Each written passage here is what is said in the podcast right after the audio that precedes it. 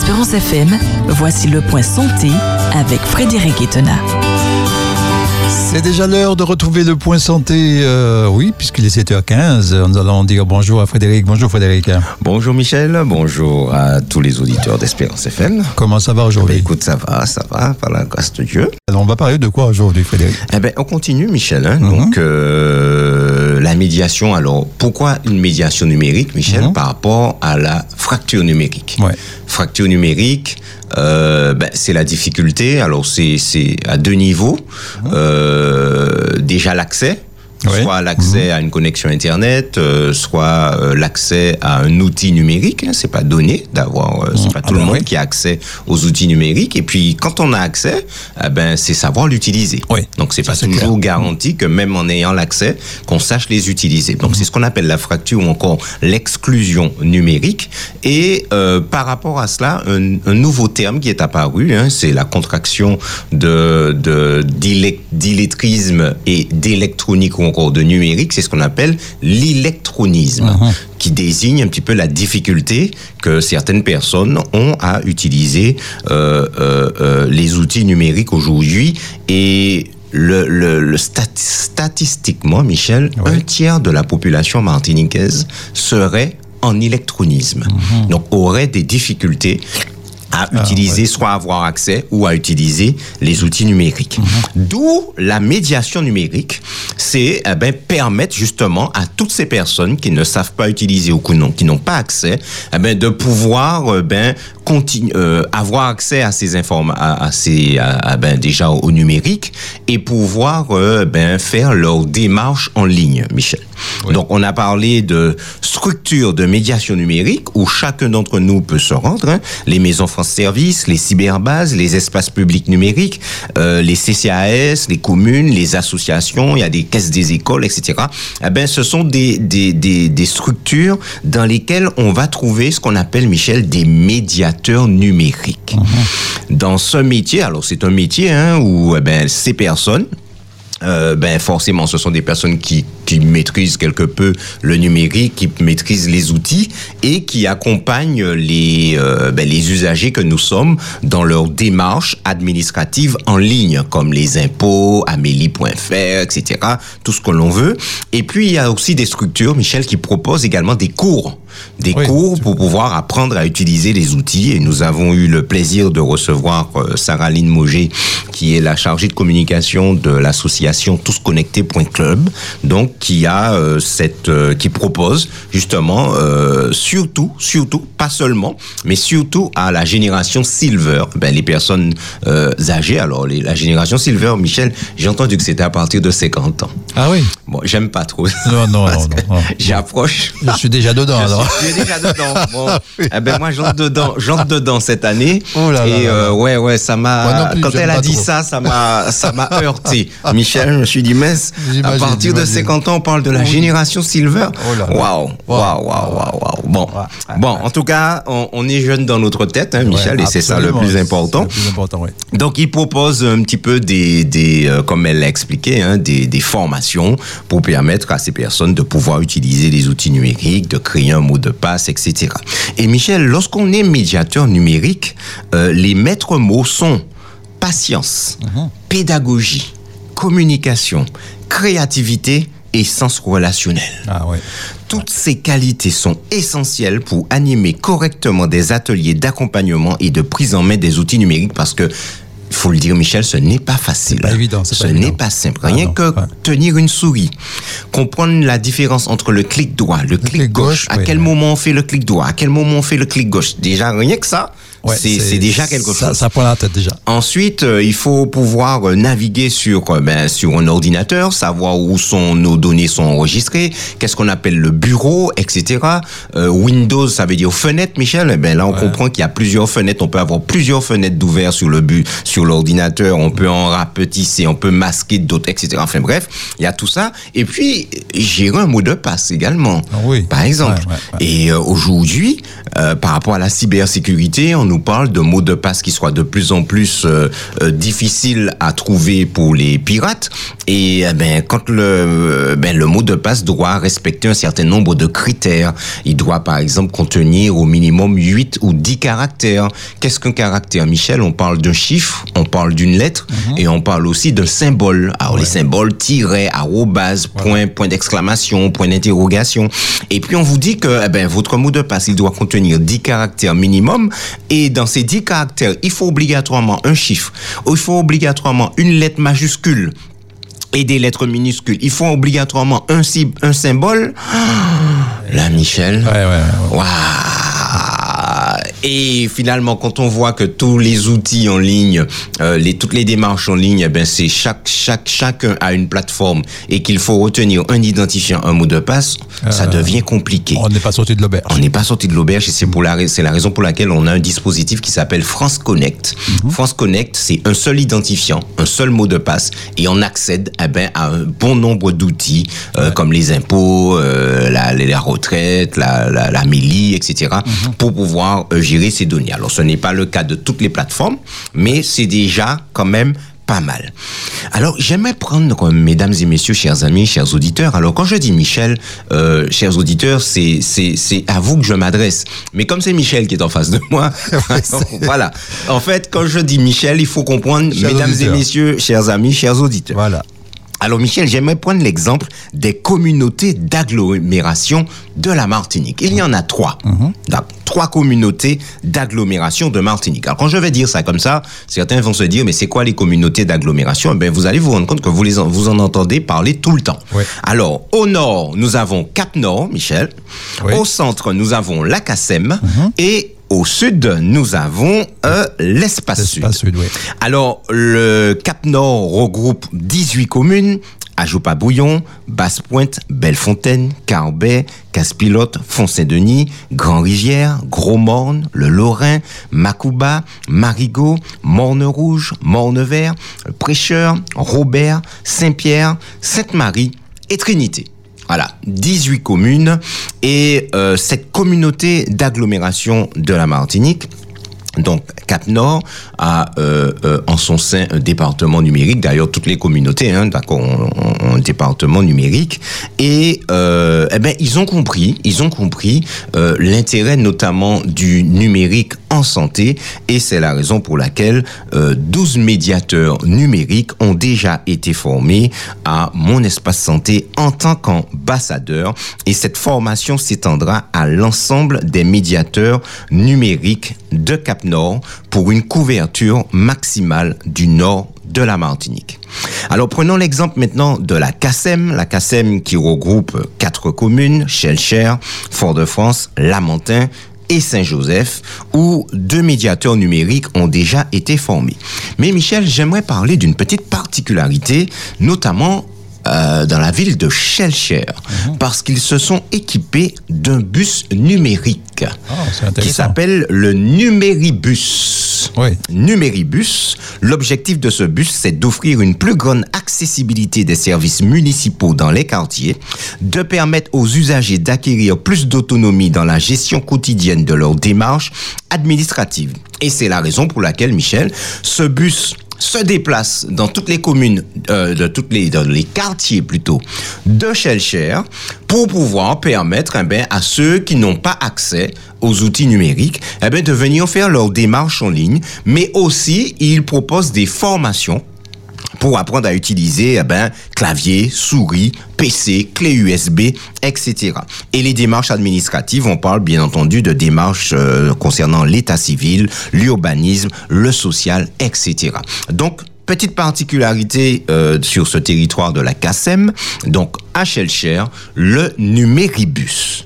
Et puis, Michel, l'espace sud, regroupant les communes d'Anse d'Arlay, Diamant, Trois-Îlets, François, Ducos, Rivière-Salée, Sainte-Luce, Rivière-Pilote, Saint-Esprit, Marin, Sainte-Anne et Vauclin. Alors, Michel, ils ont fait mieux là. Ouais, ouais. ouais. Ils ont fait mieux. Alors, euh, si le numéribus euh, se concentre sur la ville de Shelcher, eh ben, au niveau de l'espace sud, ils ont, ils ont vu encore plus grand parce que eux aussi ont un bus numérique. C'est le dispositif plus, alors plus P-L-U-S pour les usagers du Sud. Ça veut dire pour les usagers du Sud. Et depuis 2016, 2016, eh ben, on a un bus itinérant qui sillonne toutes les communes du Sud. Ouais, très intéressant. D'accord Ouais. Donc, au niveau de l'espace sud, il y a un bus. D'accord Un bus numérique également. Le dispositif Plus, on, euh, plus, on parle aussi d'un guichet mobile, d'accord, qui euh, permet euh, aux habitants du Sud de pouvoir faire leurs démarches en ligne. Il propose également des formations. Et ce bus, alors, à contrairement à la ville de Shelcher où le numéribus s'est concentré uniquement sur la ville de Shelcher, au niveau de l'espace sud, ce bus concerne, eh ben, sillonne les 12 communes de l'espace sud, de 8h à 13h, Michel. Et on nous dit au niveau des statistiques que quelles sont les démarches, euh, les demandes qui reviennent le plus? Eh c'est créer son adresse email avec un mot de passe à retenir. Ce sont les deux éléments qui reviennent le plus dans les démarches. Et en 2018, rien qu'au premier trimestre, le bus a accueilli, euh, ce bus a accueilli un peu plus de 6000 personnes. C'est énorme. Ah oui. C'est énorme et ça traduit bien un petit peu euh, la demande, la difficulté dans laquelle on se trouve aujourd'hui par rapport à la fracture numérique.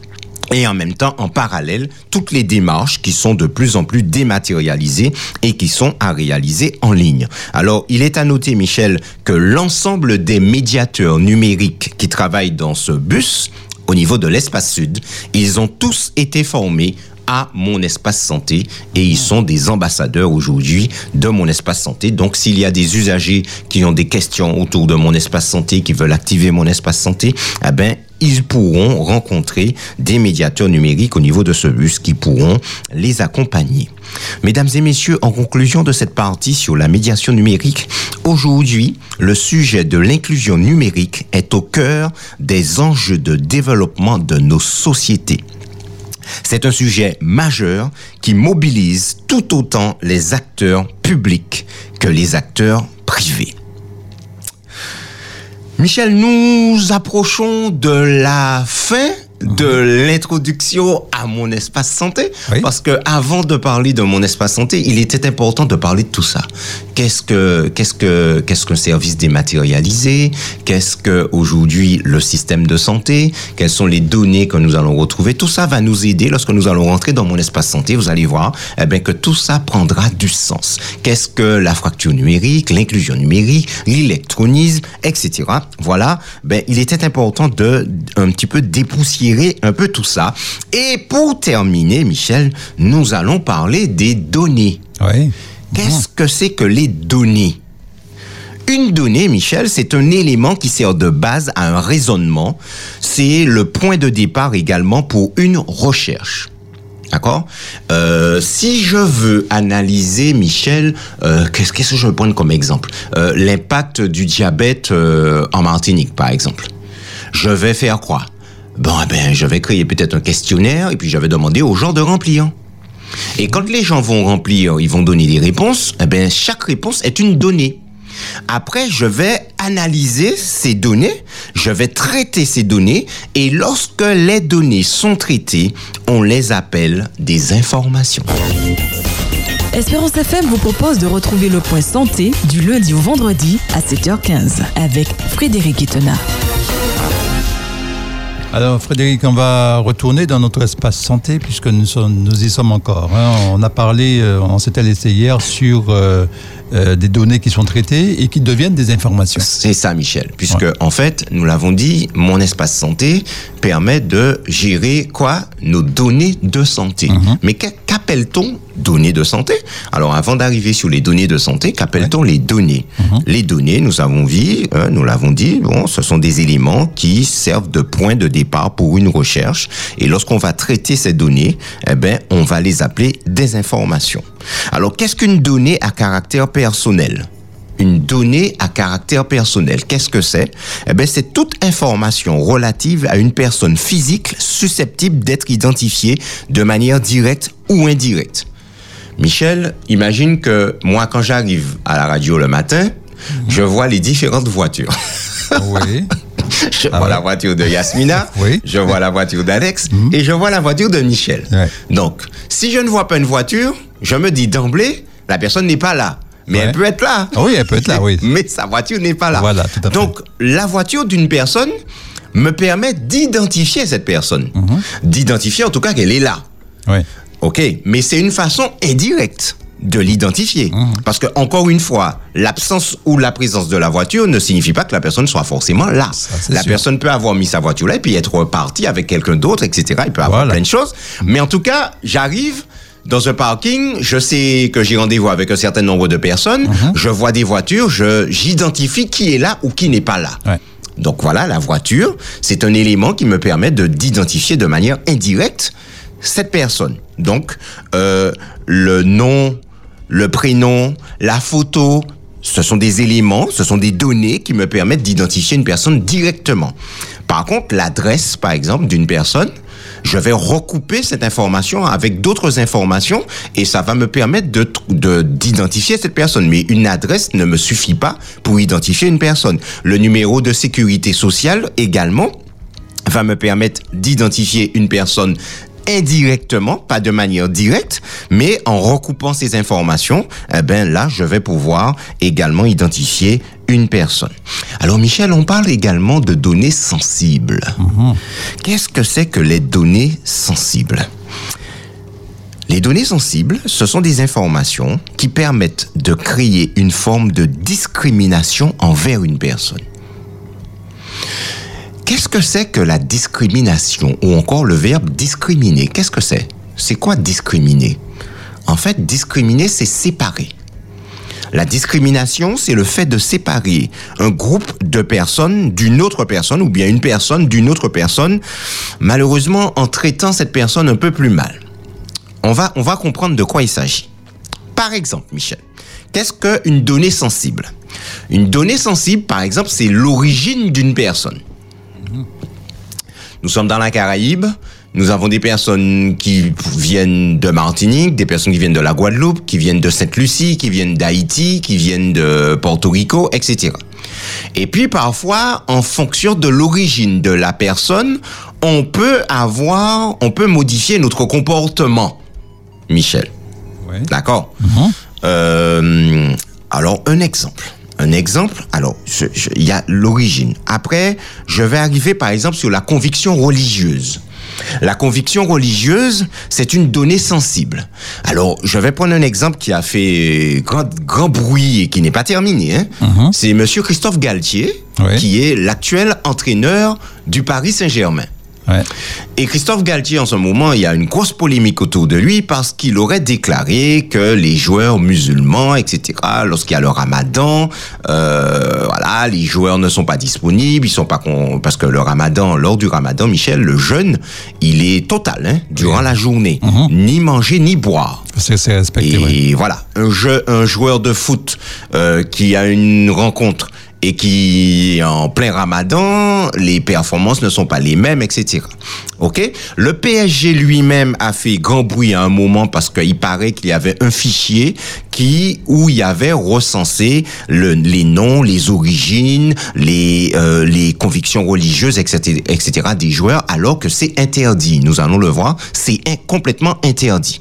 Donc voilà par exemple, ben c'est des, ce sont des exemples. J'ai pris l'actualité hein, courante Ouais. où eh ben voilà, on pourrait avoir par exemple en France euh, un fichier et puis on a celui-là qui est originaire du Maghreb, celui-là qui est originaire du Mali, celui-là qui est originaire de ceci et puis en fonction des comportements, on, peut adopter un petit peu des comportements discriminatoires.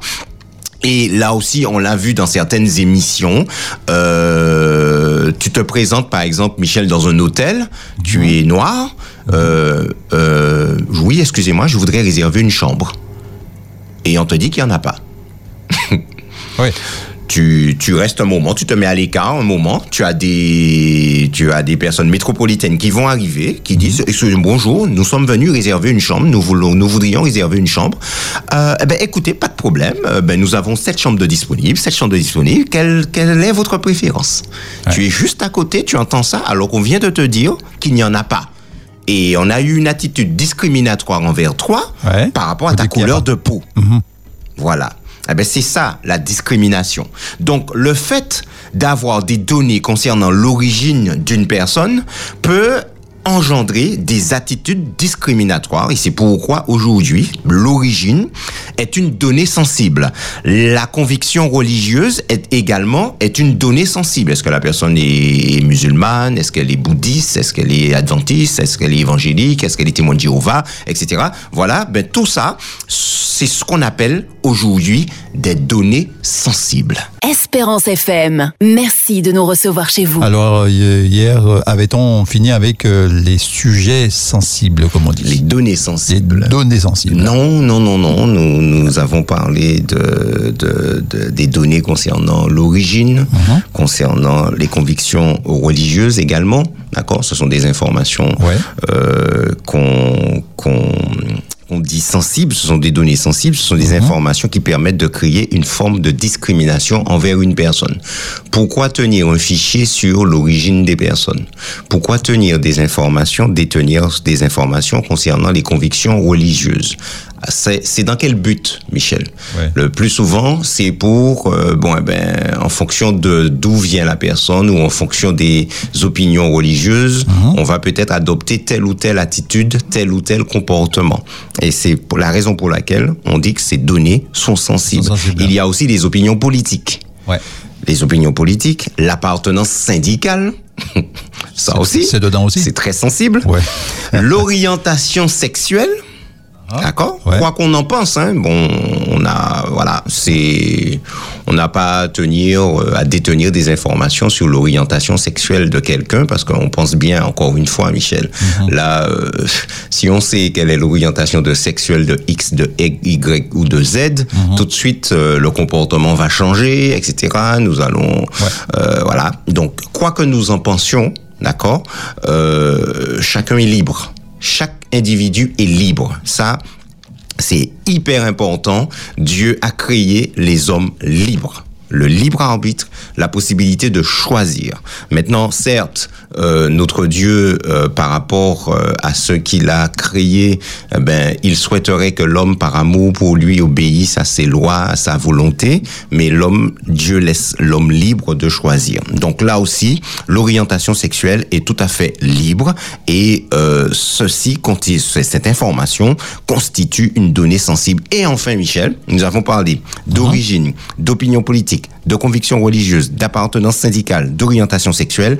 La dernière, c'est la santé. Ah ben oui. Ah ben oui, oui. Eh oui. Ça va Eh oui. La santé, eh ben ça constitue une donnée sensible. On n'a pas le droit de tenir un fichier, euh, savoir qui a fait un infarctus, qui a fait un AVC, qui souffre d'hypertension, qui est diabétique dans la dans la société, dans la dans l'entreprise ou quoi que ce soit, etc. Donc ça, on n'a pas le droit. Toutes ces informations constituent des données sensibles et écoutez bien, hein, il est interdit de recueillir et d'utiliser ces données-là. Interdit. Interdit. Ouais. Alors Michel, ça pose question parce que notamment sur la santé, quand tu vas faire un prêt, Mhm. Ah bah oui. tu vas faire un prêt immobilier, Michel. C'est ça, On oui. Mhm. te demande de remplir un questionnaire. euh, sur avec tes données de santé parce qu'on sait aujourd'hui que bon eh ben euh, là maintenant on va on va contracter un prêt immobilier sur 20 30 ans Mhm. Euh, alors ce n'est pas la banque en elle-même qui a besoin de ces informations.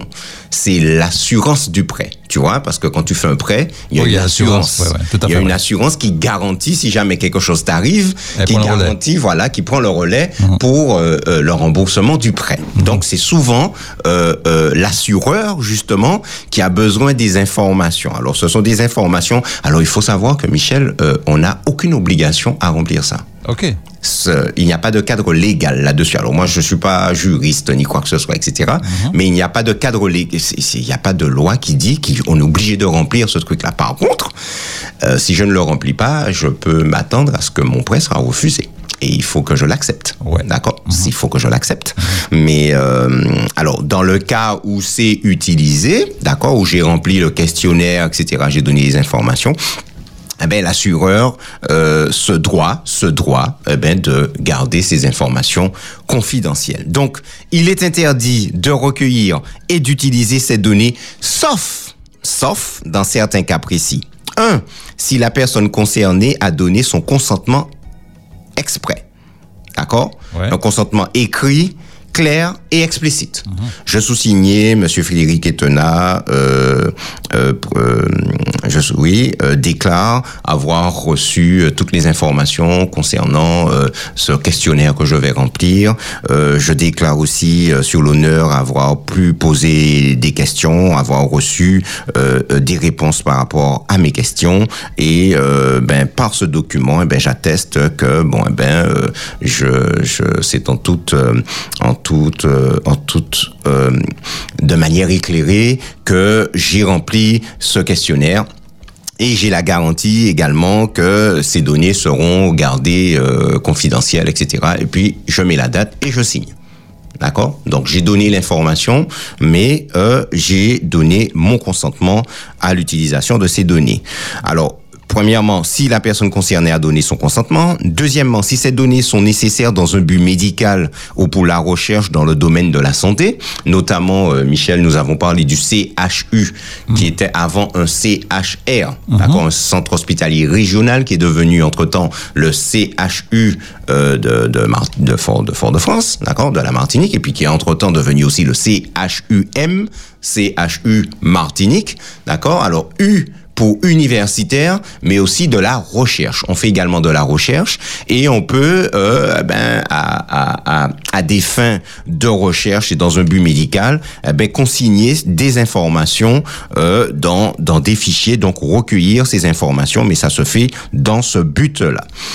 Euh, troisièmement, si les données concernent les membres ou adhérents d'une association ou d'une organisation politique, d'une organisation religieuse ou d'une organisation philosophique, politique ou syndicale. Alors bien entendu, Michel, si euh, j'ai, euh, je fais partie d'une euh, d'une association ou bien d'une d'un parti politique, etc. Eh ben, on, on a on a des adhérents à ce parti et bien entendu, eh ben, en quelque part dans dans, dans au niveau de, de- du fichier, eh ben il y aura euh, politique. eh Ben c'est notre parti à nous, donc euh, c'est normal que cette donnée là figure dedans, euh, quelle que soit euh, euh, l'association, quelle que soit l'organisation. Mais ça c'est normal. D'accord Ouais. Mais attention, on parle, si c'est une association politique, on parle que, la don- que de la donnée concernant le parti politique de la personne. On va pas retrouver dedans son origine, sa conviction religieuse, ni quoi que ce soit. Ça, Ouais. c'est interdit. par Uniquement contre. ça, ouais. OK Uniquement ça. Alors, ça peut être, on a parlé d'associations, d'organisations politiques, d'organisations religieuses, organisations philosophiques, politiques ou encore syndicales. Et enfin, euh, on peut recueillir et utiliser ces données si leur utilisation est justifiée par l'intérêt public et autorisée par la CNIL. Michel, on entend souvent parler de la CNIL. Qu'est-ce que la CNIL La CNIL, c'est la Commission nationale de l'informatique et des libertés. Dans l'univers numérique, et c'est ça, c'est hyper important, mesdames et messieurs qui nous écoutez ce matin.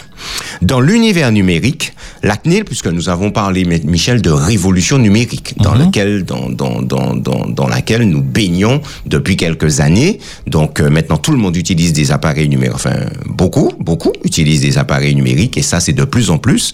Donc, il est important de comprendre qu'il y a une, euh, un organisme, une commission qui régule justement eh ben, l'utilisation de ces outils, mais aussi les données qu'elles contiennent, et ça s'appelle la CNIL, Commission nationale de l'informatique de l'informatique pardon et des libertés. Dans l'univers du numérique, la CNIL est le régulateur des données personnelles.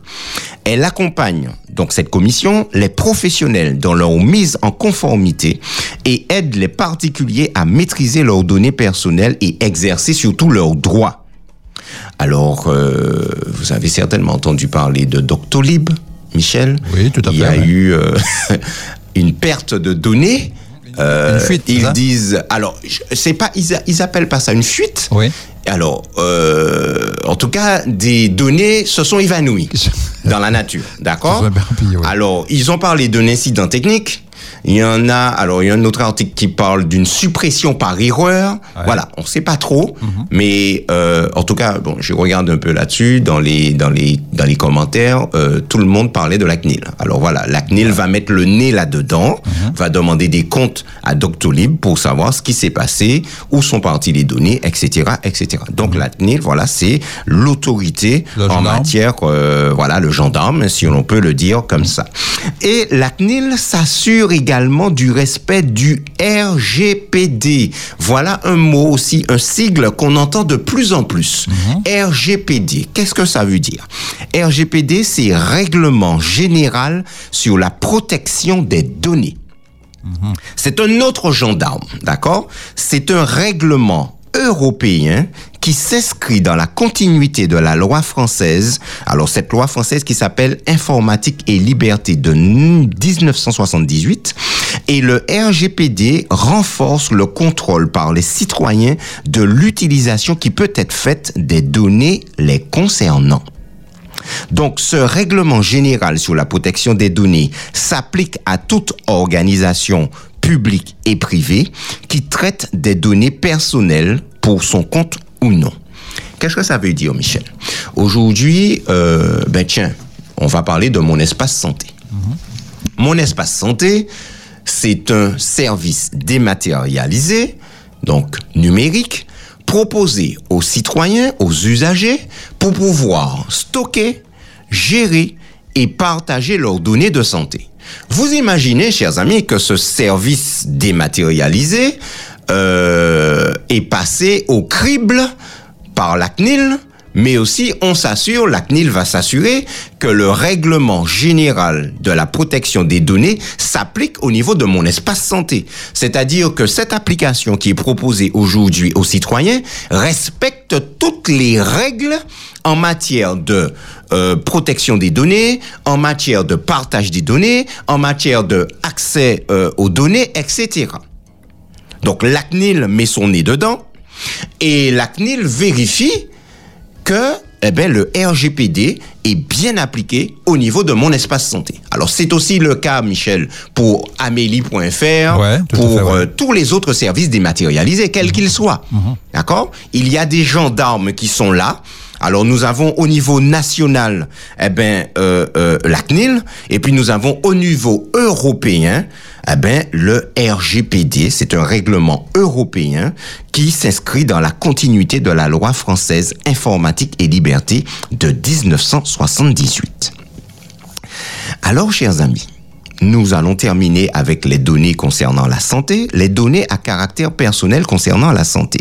De quoi s'agit-il? Ce sont des données, soit qui sont passées, soit qui sont présentes, ou soit futures, d'une personne physique qui révèle des informations sur l'état de santé de cette personne. Alors, Michel, les données passées, c'est quoi? Ben, c'est simple. On arrive chez un nouveau professionnel. Imagine, Michel, que ton médecin traitant, il est parti à la retraite. Tu vas voir un nouveau médecin.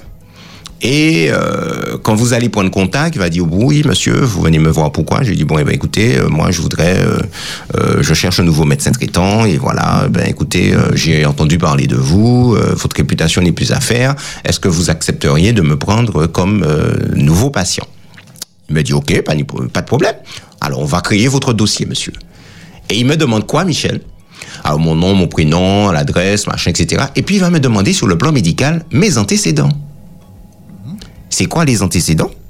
Eh ben, ce sont des maladies passées. Ouais. D'accord? Ben, j'ai été opéré telle année, tel jour de telle maladie, j'ai eu telle chose, j'ai été guéri de ça, j'ai eu ça, j'ai eu ça. Et puis, dans les antécédents aussi, on va retrouver, eh ben, euh, je suis hypertendu. Mais l'hypertension continue encore. C'est-à-dire que je suis pas forcément guéri de mon hypertension. L'antécédent peut être aussi un élément présent. Et puis, futur, eh ben, le futur, c'est quoi? Eh ben, écoutez, on vient de diagnostiquer une maladie et euh, bon, eh ben, je dois faire tel examen, je dois faire telle opération dans deux mois, etc. Euh, je dois faire l'opération, mais on m'a demandé de perdre un peu de poids parce qu'il y a un risque, etc. Bon, eh ben voilà, ce sont des données euh, concernant mon, mon ma santé, des données qui peuvent être passées, des données présentes et des données futures qui révèlent les informations sur mon état de santé. Espérance FM vous propose de retrouver le point santé du lundi au vendredi à 7h15 avec Frédéric Itena.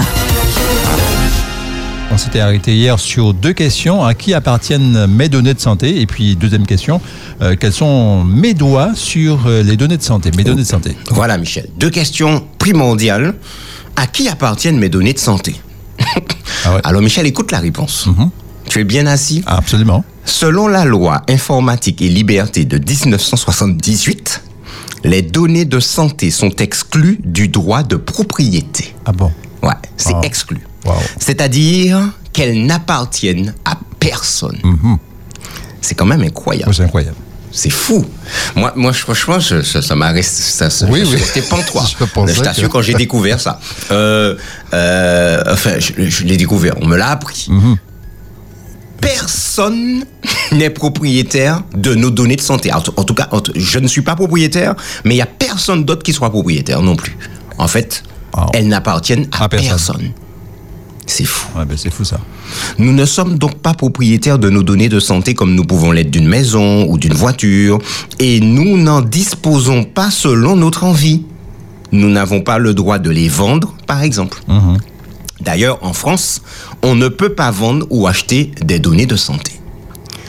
Alors par contre, Michel, ce qui est paradoxal, c'est que si elles ne m'appartiennent pas, en revanche, j'ai des droits sur mes Ah. données de santé. Ah oui. C'est incroyable. Ouais. Tu vois, c'est, oui, c'est paradoxal. Des doigts. Elles ne m'appartiennent pas, mais j'ai quand même des droits. D'accord? Alors, il y en a cinq, Michel. Oui. Premièrement, l'accès à mes données. Si une personne ou un établissement de santé détient des données me concernant, je suis en droit de savoir lesquelles et je dois pouvoir les consulter. Ouais. Ah oui, je suis en droit. Ouais. Tu sais que tu peux demander à avoir ton dossier médical à l'hôpital. Oui. Tu es à l'hôpital, tu es soigné, tu sors, tu peux demander à avoir accès à ton dossier médical. Ils n'ont pas le droit de te refuser. Ah ben non, non, non, c'est un droit. hein. Ouais, ouais. c'est un droit. Et tu as accès, on, on prévoit euh, toutes les conditions, etc. Mhm. Ouais. Et puis, euh, on prévoit ce moment-là. Tu viens, euh, tu peux faire aussi le- la demande par l'objet, le biais de ton médecin traitant. Mhm. Et puis, tu viens, et puis on te donne, on met le dossier médical à ta disposition et tu le, tu le regardes. Tu regardes ce qui est écrit, etc. C'est un droit. D'accord, mais Oui. eh, t'as pas le droit de partir avec. Alors, est-ce que euh, Avoir une tu copie peux le sais pas. demander une copie, me semble, hein, que c'est possible. D'accord. Oui, Très bien. me semble que c'est possible. À vérifier. Très bien. Alors, premier droit, l'accès à mes données. Euh, je peux demander accès à avoir mes, à mes données, à mes données médicales, d'accord, à mes données de santé. Droit de suppression. Je peux demander à ce que mes données de santé soient détruites totalement ou en partie.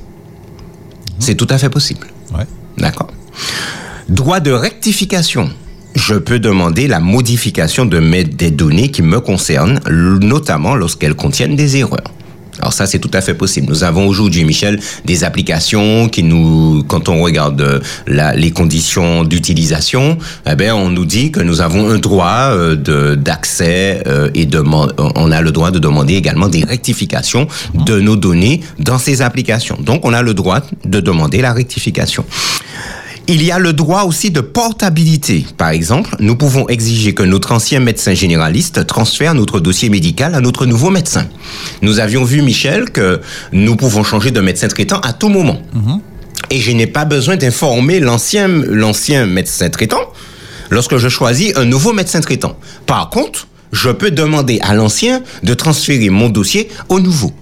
Oui. Ça, c'est le droit de portabilité. Et enfin, le droit de limitation. Nous pouvons limiter les personnes qui ont accès à nos données. Et ça, c'est tout à fait possible également. Eh bien, Michel, lorsque nous allons parler de mon espace santé, nous allons voir si véritablement mon espace santé respecte ces droits-là. Si nous avons cette possibilité-là au sein de mon espace santé.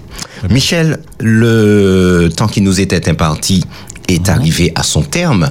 Et nous avons également terminé euh, eh ben, cette introduction sur mon espace santé, qui est un service dématérialisé Qu'est-ce que la dématérialisation? C'est quand on passe du support papier au support numérique. Et nous avons vu que eh ben, le numérique aujourd'hui a envahi complètement euh, euh, la vie, notre vie. Et notamment, eh ben, le, le, numérique est aussi euh, euh, euh, a envahi également le système de santé que nous avons présenté. Et aujourd'hui, on nous propose des applications pour pouvoir gérer nos données de santé. Donc les données de santé, nous l'avons vu, eh ben, ce sont des, des, des, des lorsqu'elles sont traitées, elles deviennent des informations. Ce sont des points euh, de départ, euh, que, des éléments qui servent à, à, à, à, de la recherche, etc. Et lorsqu'elles sont traitées, elles deviennent des informations. Des informations, eh ben, il y a toutes sortes de données. Donc, nous avons vu parler des données sensibles. Et puis, nous avons, eh ben, parmi ces données sensibles, les données de santé. Nous l'avons vu, nous n'en sommes pas propriétaires, mais nous avons des droits sur nos données de santé. Alors Michel, lundi si Dieu veut, nous allons découvrir un personnage du, qui répond au doux nom de Papy Bébert. Ah. Oui. Papy Bébert. Oui. Bon. Donc, qui est Papy Bébert? Eh ben, c'est lui qui va occuper le reste, tout le reste de la présentation sur mon espace santé. Et lundi, si Dieu veut, nous allons découvrir ce personnage. Très bien un bon week-end. Nous n'avons pas de week-end prolongé ce ah ben, week-end, Michel. Ouais, c'est bien dommage. Mais il y, en a deux qui viennent derrière. oui, oui, c'est très oh, oui, C'est pas mal, c'est pas mal, c'est pas, pas, mal. oui. Donc, euh, il faut quand même qu'on travaille un lundi durant le mois de mai, Michel. Absolument. Donc, on se retrouve lundi, si Dieu veut, à 7h15 précise. Et d'ici là, chers amis, sentez-vous bien. Merci Frédéric, à très bientôt. À bientôt, bye bye. Bye bye. Espérance FM, c'était le point santé avec Frédéric Etena.